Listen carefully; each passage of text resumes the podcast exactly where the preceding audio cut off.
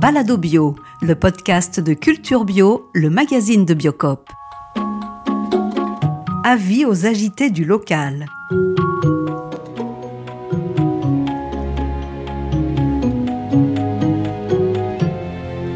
L'engouement pour une alimentation locale n'est pas nouveau. Mais en pointant nos dépendances, la pandémie du Covid-19, puis la guerre en Ukraine ont sans doute accéléré le phénomène. Tout le monde veut du local. Tout le monde s'en réclame. Et chacun met bien ce qu'il veut derrière ce mot devenu magique que légalement rien ne cadre vraiment. Depuis longtemps, le réseau Biocop a adopté une définition et des règles communes à tous ses magasins, car le local, c'est en moyenne 15% de leurs approvisionnements, jusqu'à 25% pour certains. Ça représente 9500 petits producteurs et transformateurs en France, en plus des 3350 organisés en collectif, qui, eux, approvisionnent les plateformes et qu'on appelle les paysans associés. La consommation locale est une contribution au tissu agricole, économique et social d'une région. Et chez Biocop, une contribution au développement d'une bio paysanne, bien sûr.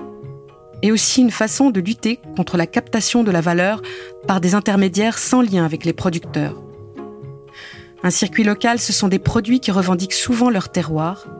Ce sont parfois des pépites inattendues, des savoir-faire, des visages, des lieux, des histoires et de belles rencontres. Et si on s'en faisait un de circuit local? Je suis Pascal Solana et pour ce nouveau balado bio de Culture Bio, le magazine de Biocop, je vous propose de partir du côté de Avranches, dans le département de la Manche. Avis aux agités du local. Notre point de départ, c'est le magasin Biocop de Avranches. Comme les plus de 750 magasins du réseau, il s'approvisionne à la fois auprès de la centrale d'achat Biocop de sa région et auprès de producteurs locaux. Il est même encouragé à le faire. Dans les rayons, des étiquettes bleues indiquent local. Devant des bières, des cidres et des poirées, parce qu'on est en Normandie tout de même, des pommes, évidemment, des légumes, avec des noms de localités et de fermes, un paquet et une graine inconnue, appelée chènevis, nous arrête. Et plus loin encore, un drôle de paillis pour les cultures ou les litières animales qui, nous dit-on, rencontrent un franc succès. On nous explique alors qu'il s'agit de chanvre. Ces produits proviennent de la chanvrière de Barenton, au sud-est du département.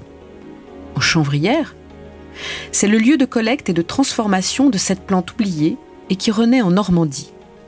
Et selon Jean-Paul Salmon, qui dirige AgroChanvre, elle est l'avenir.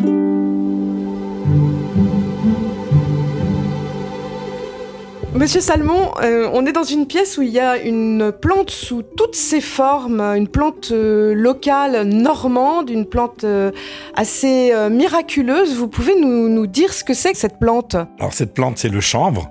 Donc effectivement, c'est une culture annuelle très intéressante où on valorise à la fois la paille et les graines sur différents débouchés, différentes applications, mais très nombreuses. Et on valorise 100% de la plante, y compris les poussières qui sont issues de la transformation. Donc tout est valorisé. Qu'est-ce qu'on fait avec, euh, avec la graine? La graine, elle est utilisée notamment lorsqu'on est en agriculture biologique pour l'alimentation humaine.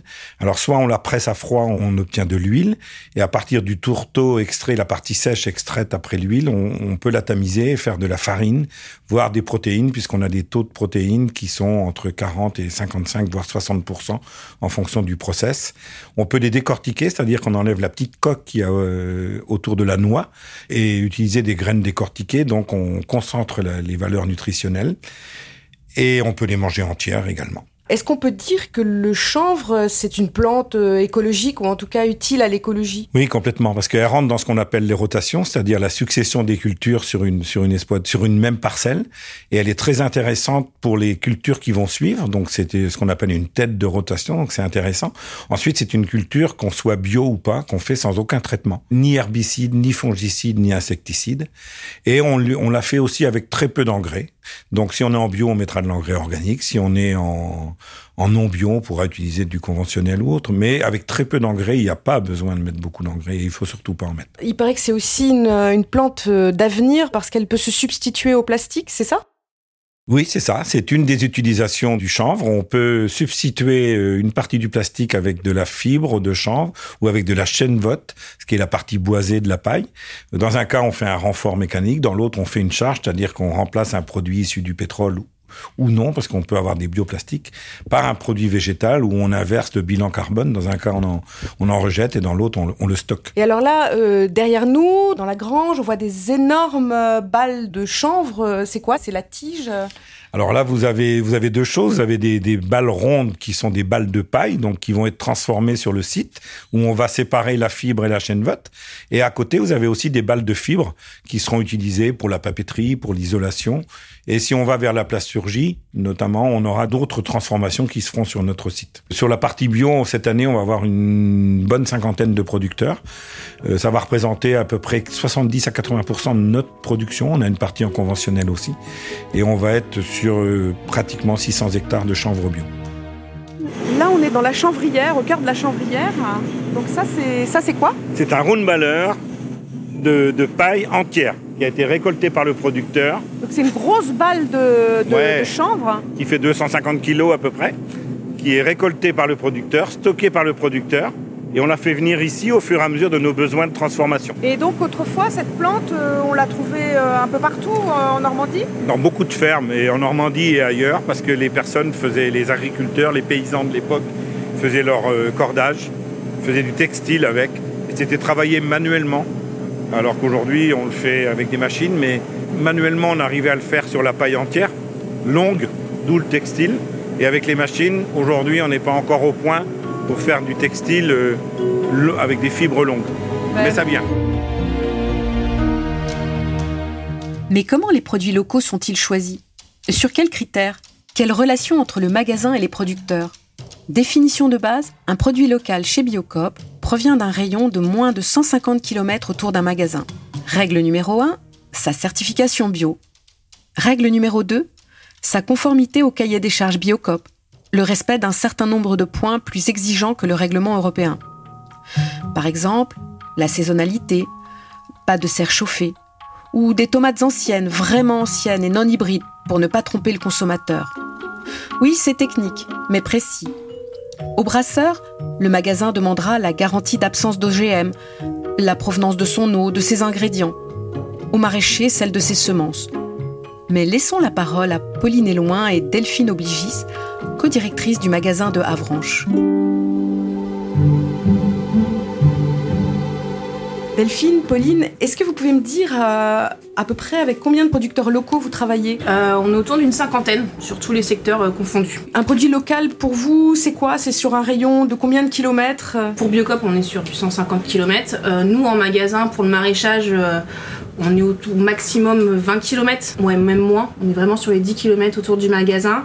Euh, et globalement, on va pas s'éloigner euh, des 50 km. Et hum, quel type de produits locaux vous avez ici en, en Normandie, dans le sud-Manche Qu'est-ce qui est le plus représentatif? Les pommes principalement, donc la pomme à couteau, ça va être le jus de pomme, le cidre.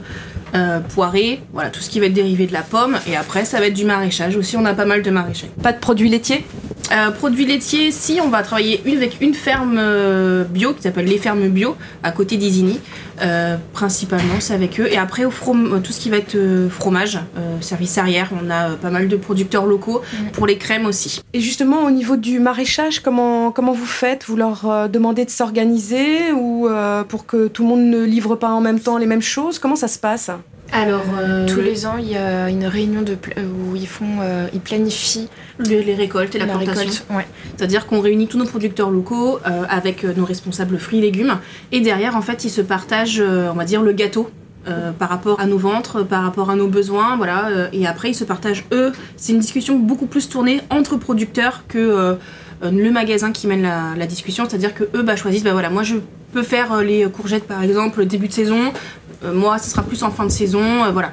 C'est comme ça qu'ils s'organisent. Donc en fait, c'est pas le premier arrivé, euh, le premier retenu. on demande qu'il y ait une certaine organisation entre eux, entre les maraîchers, enfin. Mmh. C'est ça. Après, ça ne nous empêche pas d'avoir des nouveaux maraîchages, enfin des maraîchers qui arrivent en cours de route, ce qui a été le cas cette année. Mais du coup, on va le greffer sur des articles que les autres n'ont pas planifiés ou pour se dépanner parce que un de nos producteurs a eu un, problème dans la planification et donc du coup on va avoir derrière quelqu'un qui va venir compléter en fait nos besoins. Vous faites des, visites, vous, vous les rencontrez ces producteurs? Comment ça se passe?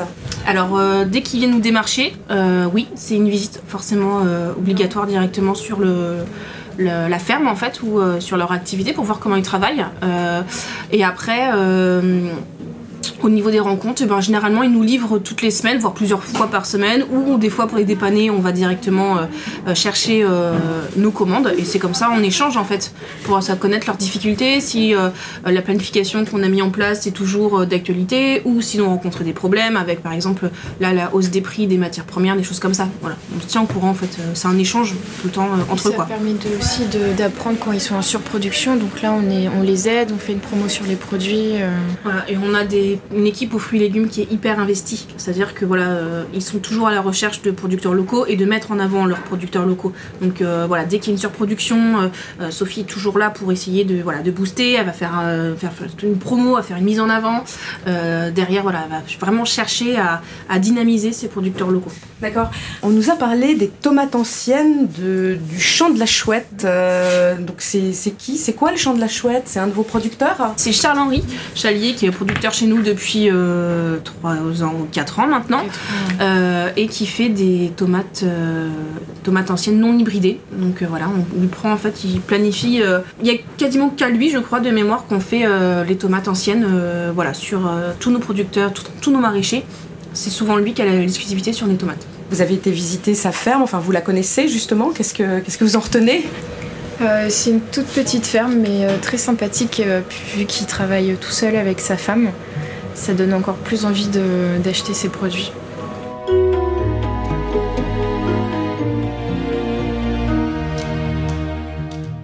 Direction le champ de la Chouette à Tirpied, au sud de Havranche, où Charles-Henri Chalier et Aude Dodin, sa compagne, produisent des tomates anciennes et des légumes avec Ulan.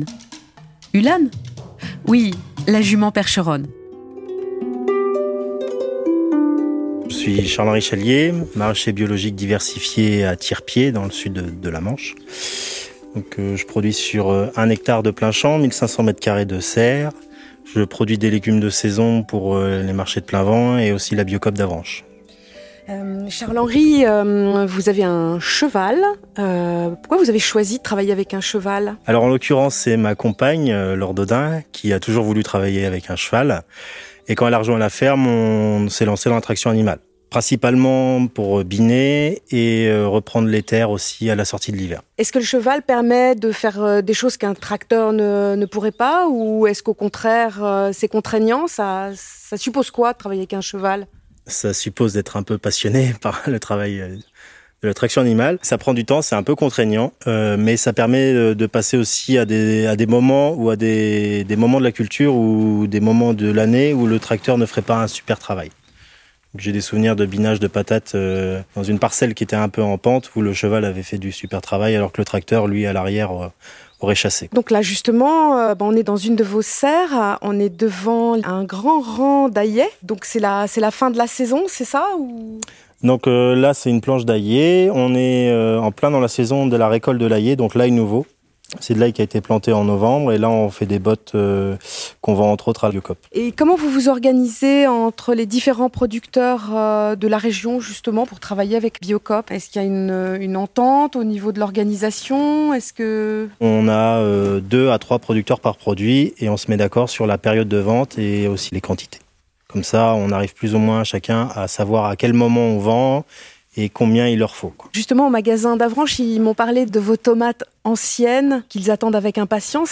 C'est pour quand ces tomates? Alors la tomate ancienne, euh, chez nous, faut pas compter dessus avant fin juin, début juillet, voire mi-juillet, ça dépend des années. Ça dépend du printemps. C'est des tomates hybrides? Euh, Non, la tomate ancienne, non, c'est une. C'est un gros mot. Euh, c'est un gros mot hybride pour une tomate ancienne? Pour une tomate ancienne, oui. pour un maraîcher, non, hybride, c'est pas un gros mot. Mais pour une tomate ancienne, oui, c'est un gros mot. donc vous, donc vous, vous faites pas de tomates anciennes, hybrides, vous faites que des vraies tomates anciennes Oui, tomates anciennes. Et donc ça se passe, euh, ça se passe comment? Vous récupérez, vous récupérez vos semences d'une année à l'autre? Euh, Oui, on a sélectionné euh, quatre, 5 variétés qu'on on récupère la semence d'une année sur l'autre. On fait nos plants nous-mêmes, et aussi on achète une partie de nos plants pour renouveler et avoir un peu de précocité aussi. Donc quand, quand les gens euh, mangent une tomate ancienne euh, du champ de la chouette, c'est c'est une vraie tomate ancienne. Elle n'a pas triché cette tomate. Bah en tout cas non, pas chez nous.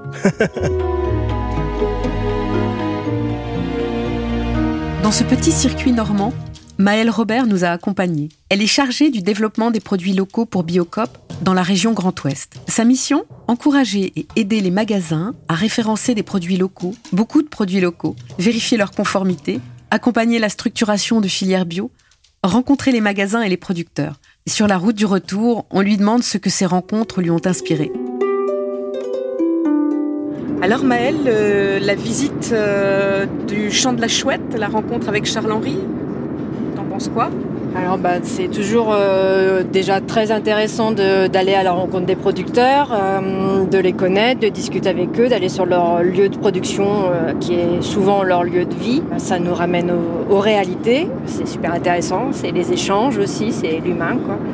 Donc rien que ça, c'est d'une extrême richesse. Je pense que le partenariat avec le magasin Biocop, bah déjà lui, ça lui fait un débouché, euh, ça lui fait donc un chiffre d'affaires, donc ça permet à son entreprise de vivre et de tenir. Euh, ça multiplie ses débouchés entre un magasin en circuit court et un marché. Euh, ça peut lui aussi peut-être lui apporter du confort, euh, des heures de travail en moins parce que livrer un magasin Biocop c'est normalement moins d'heures à passer que pour un marché. Rien que pour tout ça, euh, travailler en local, ça veut dire que bah, donc on développe l'agriculture biologique sur notre ter- territoire, on aide les, les producteurs à, à être sur notre territoire, à y vivre, à vivre de leur euh, production et, et à y vivre en famille. Donc rien que ça, c'est. Bah, C'est chouette. Et Agrochanvre, euh, la chanvrière Agrochanvre Alors AgroChamp, c'est vraiment euh, c'est là où on voit aussi qu'un fournisseur en local euh, chez Biocop, euh, on a une définition commune, mais après quand on va sur le terrain, donc euh, le magasin Biocop travaille avec 9000 fournisseurs en direct. Et du coup, bah, je crois qu'il n'y en a pas un pareil. Là, on a vu, on part de quelqu'un qui est en traction animale sur un hectare qui travaille, je crois. Ça, c'est des champs de la chouette. Le champ de la chouette et euh, là euh, donc euh, à Gros-Chanvre euh, c'est euh, une quarantaine je crois de- de- d'exploitants euh, qui font de, du chanvre dans leur rotation euh, de, de culture et euh, qui euh, travaillent du coup avec euh, alors ils appellent pas ça une coopérative mais euh, ça a quand même euh, Mais c'est un collectif. c'est un collectif ouais de producteurs mais aussi euh, de, de consommateurs enfin voilà de plein de gens et qui euh, vraiment euh, développe à, à une culture, euh, on va pas dire nouvelle parce qu'elle existait avant, mais nouvelle parce qu'elle a été oubliée, ils la font revivre. Ils sont dans la recherche de qu'est-ce qu'on en fait, tous les débouchés qu'on peut avoir, et euh, vraiment le chanvre a l'air quand même d'être une culture très prometteuse, autant sur le plan agronomique que sur le plan de débouchés. Et, voilà, de, travailler, que les magasins Biocop travaillent avec eux en, direct, c'est aussi ben, les soutenir, les aider dans cette démarche de développement, de recherche de, de nouveaux produits. On est euh, tout à fait dans le développement de l'agriculture biologique, euh, dans l'esprit de coopération que veut Biocop à travailler avec euh, Agrochamp en fait. D'accord. Donc des belles visites. Des très belles visites, euh, ouais, ouais, très- on en ressort tout le temps euh, très, très rempli d'humains et de gens passionnés et passionnants.